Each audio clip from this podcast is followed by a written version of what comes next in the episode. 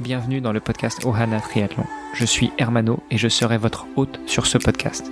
À mes côtés, Olivier De Scuter, le fondateur de la marque Ohana. Tous les jours, en 5 minutes, on vous explique comment lancer une marque de textile de sport et comment performer dans le triathlon. Ce podcast est sponsorisé par Ohana, spécialiste du textile de triathlon, natation, vélo, course à pied. Pour en savoir plus sur la marque, direction ohana.boutique. A tout de suite pour votre première commande. Bonjour à toutes et à tous, mercredi 13 janvier, euh, bienvenue dans ce nouvel épisode du podcast Ohana et nous continuons notre série non seulement sur le triathlon mais aussi sur le matériel. Et évidemment, je suis très bien entouré, j'ai euh, à ma droite Olivier, salut Olivier. Salut Armano. Et euh, à ma gauche, Greg du podcast de Nakan. Donc on est un peu en mode crossover Ohana Nakan. Salut Greg.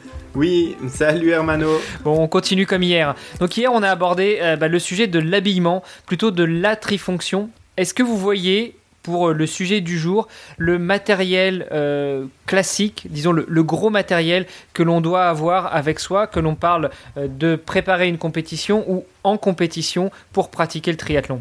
Oui, je, pense qu'on peut partir sur le matériel indispensable, euh, sans quoi on peut pas faire de triathlon, et puis le, matériel euh, optionnel. Je sais pas ce que tu en penses, Greg. Ouais, alors effectivement, il y a le, matériel vraiment qui est de base, donc qu'il faut avoir pour pouvoir participer à une, compétition de triathlon. Et puis après, bah, il y a tout le matériel qui va être fonction de la distance du triathlon, euh, aussi un petit peu du terrain dans lequel on va le faire, si c'est un Xterra, si c'est un triathlon sur route, si c'est un triathlon en montagne ou à plat. Enfin voilà, il y a pas mal de choses qui vont changer. Ouais, alors peut-être justement pour euh, illustrer cette différence entre euh, les différentes distances du triathlon, euh, on peut peut-être partir sur un accessoire qui peut paraître assez, assez basique, mais qui finalement va avoir son importance. je veux parler de la chaussette.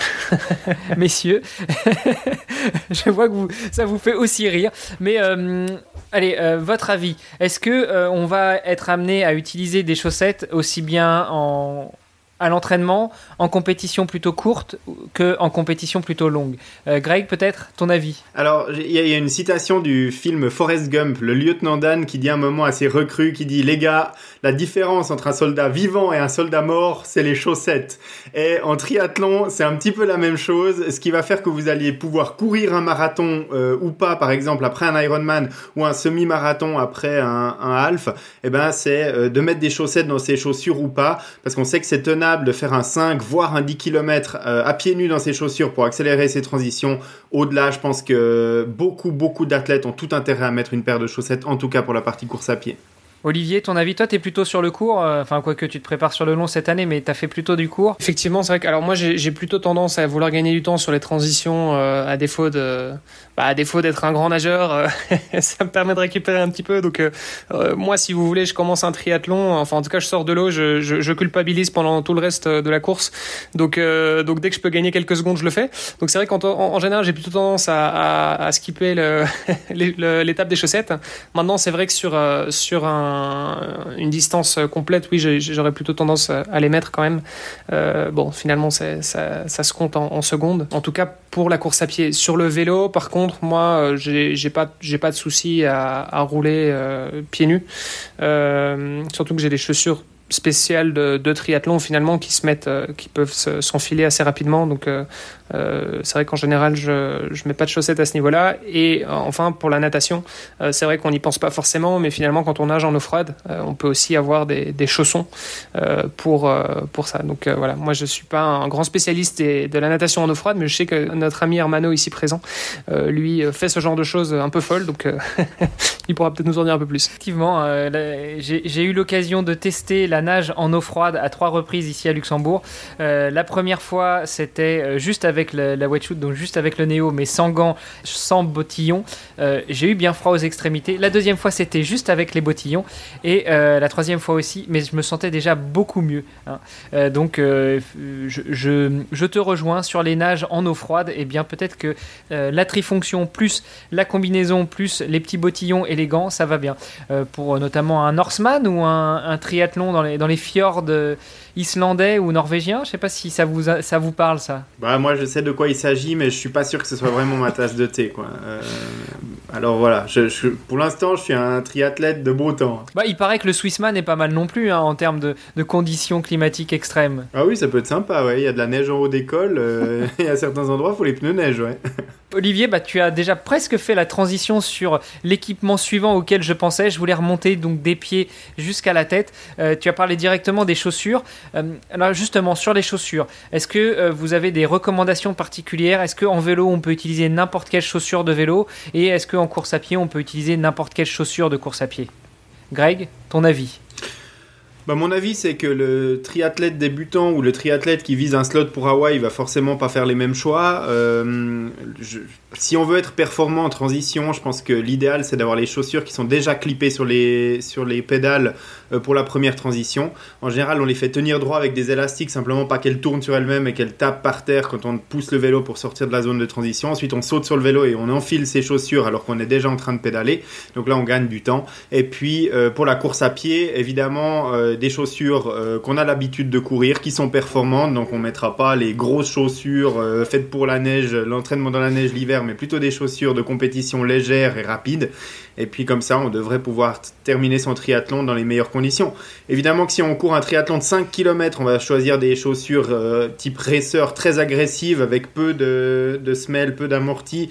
on va peut-être pas choisir ces chaussures-là si on part sur 42 km pour le marathon d'un Ironman. Donc toujours choisir en fonction de la distance et puis de, aussi du type de terrain qu'on va rencontrer pour sa, pour sa compétition. Toi, Olivier, ton avis là-dessus je, je, suis tout à fait d'accord avec Greg, euh, bien évidemment. Je rajouterais à ça, encore une fois, pour euh, gagner les, les quelques secondes, euh, voire minutes que, je, que j'aurais perdu sur la natation, euh, prendre des, des, chaussures de, de triathlon, en fait. C'est vrai que des, des, chaussures de vélo, on va retrouver les chaussures de cyclisme un peu habituelles qui prennent peut-être un petit peu plus de temps euh, à se fermer avec euh, par rapport aux chaussures de triathlon qui elles justement sont faites pour euh, s'ouvrir et se fermer de manière très rapide. Donc en général c'est un, grand scratch qui se qui se referme sur le côté et donc c'est quelque chose effectivement qu'on va pouvoir bah, refermer plus facilement alors qu'on est déjà en train de pédaler par exemple.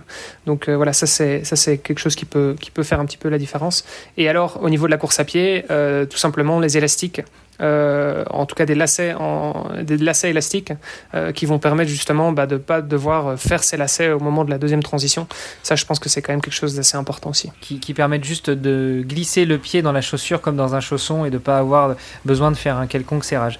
Euh, bon, je, voulais juste le préciser pour la blague, mais quand on parle d'élastique pour accrocher les chaussures sur le vélo, allez pas chercher le chouchou euh, de votre conjointe ou, euh, ou de maman. Hein. On parle vraiment des tout petits élastiques de cuisine. L'idée, c'est de faire tenir la chaussure donc avec la languette arrière ou d'une autre manière sur la pédale pour pas qu'elle tourne sur la pédale et euh, que l'élastique casse dès qu'on monte sur le vélo, qu'on commence à pédaler avec.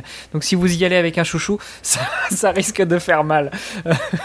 non, Greg, tu... Non bah, ça peut être intéressant. Hein. Pousser la pédale vers l'avant, ça va être un tout petit peu plus dur. Par contre, le retour va se faire plus facilement après derrière. Voilà. non, mais effectivement, il faut que ça casse euh, au premier tour de, pédalage. Et puis, euh, ne pas attacher les, chaussures avec les élastiques n'importe où. Hein. J'ai vu des gens qui ont endommagé leurs dérailleurs en attachant leurs euh, élastiques sur le, la cage de dérailleur avant du vélo. Et puis, un élastique un peu trop costaud. Et puis, hop, on plie le tout. Et le triathlon commence très très mal. et puis, tu finis, tu finis sur la plaque, surtout quand ça monte, ça peut être sympa. ça peut être très ennuyeux. Euh, et puis bah, pour finir, alors on va pas remonter sur le, reste du corps, la trifonction, on l'a vu hier. Euh, peut-être que ce qui va nous rester après, bah, ça va être pour le vélo le casque, euh, outil indispensable en termes de sécurité. Puis de toute façon, vous ne prendrez le départ d'aucun triathlon. Vous ne sortirez même pas du parc à vélo sans avoir mis un casque et serré la jugulaire et fermé la jugulaire et de l'avoir serré. Et puis peut-être en course à pied, la casquette, le bonnet, quelque chose pour protéger la tête. Est-ce que vous avez des, recommandations là-dessus? Bah, En ce qui me concerne, le casque euh, il faut euh, choisir aussi en fonction des conditions météo. Hein. On sait que les casques très aérodynamiques, en forme de goutte, avec une visière intégrée, etc., c'est très très aéro. On peut gagner plusieurs watts grâce à ça. Mais par contre, là-dedans, il fait chaud. Et donc, si le soleil tape très très fort, qui fait 37 degrés, réfléchissez-y à deux fois avant de prendre un casque tout fermé et puis en forme de goutte si vous partez sur une, euh, sur une distance longue. Parce que oui, vous allez gagner du temps, les kilomètres où vous allez être frais, mais quand vous allez être comme dans une cocotte minute dans votre casque, à plus pouvoir vous rafraîchir, eh bien le gain là va se transformer en calvaire. donc voilà, à faire en fonction des, conditions. Et puis pour la, course à pied, effectivement, si c'est une course à pied longue en plein soleil, une visière, une casquette, c'est indispensable pour pas prendre un, une insolation au moment de la course à pied. Donc ça, ouais, c'est deux conseils qu'on peut donner. Et puis juste pour le casque aussi, maintenant personnellement, je choisis plus que des casques qui sont avec le sigle MIPS euh, pour la sécurité en cas de chute, hein, en cas d'impact. Euh, j'ai fait pas mal de recherches sur la, technologie MIPS et je la trouve très intéressante sur les casques par rapport à des casques classiques. Je, suis tout à fait d'accord avec toi, Greg, et je rajouterais euh, même peut-être qu'il y a encore un critère qui pourra potentiellement déterminer le choix du casque. C'est si on est sur un parcours qui est plutôt roulant, euh, ou un parcours avec du dénivelé. Donc, euh, si on est sur un parcours roulant, bah, typiquement, on va, on va aller chercher euh, de l'aérodynamisme parce qu'on on va atteindre des, vitesses supérieures. Par contre, effectivement, dès qu'on est sur, sur des parcours bah, avec un petit peu plus de boss et de, de dénivelé, bah, c'est clair que l'aérodynamisme a peut-être un peu moins de sens. Et donc, dans ce cas-là, bah, on optera peut-être quelque chose pour un petit peu plus de, de, de ventilation, on va dire, au niveau de la, pour garder la tête fraîche. et sinon, pour pour la course à pied, c'est vrai que moi, en général, j'opte plutôt pour une casquette euh, assez légère qui euh, bah, qui va pas qui va pas peser non plus et qui qui va pas absorber trop euh, l'humidité non plus.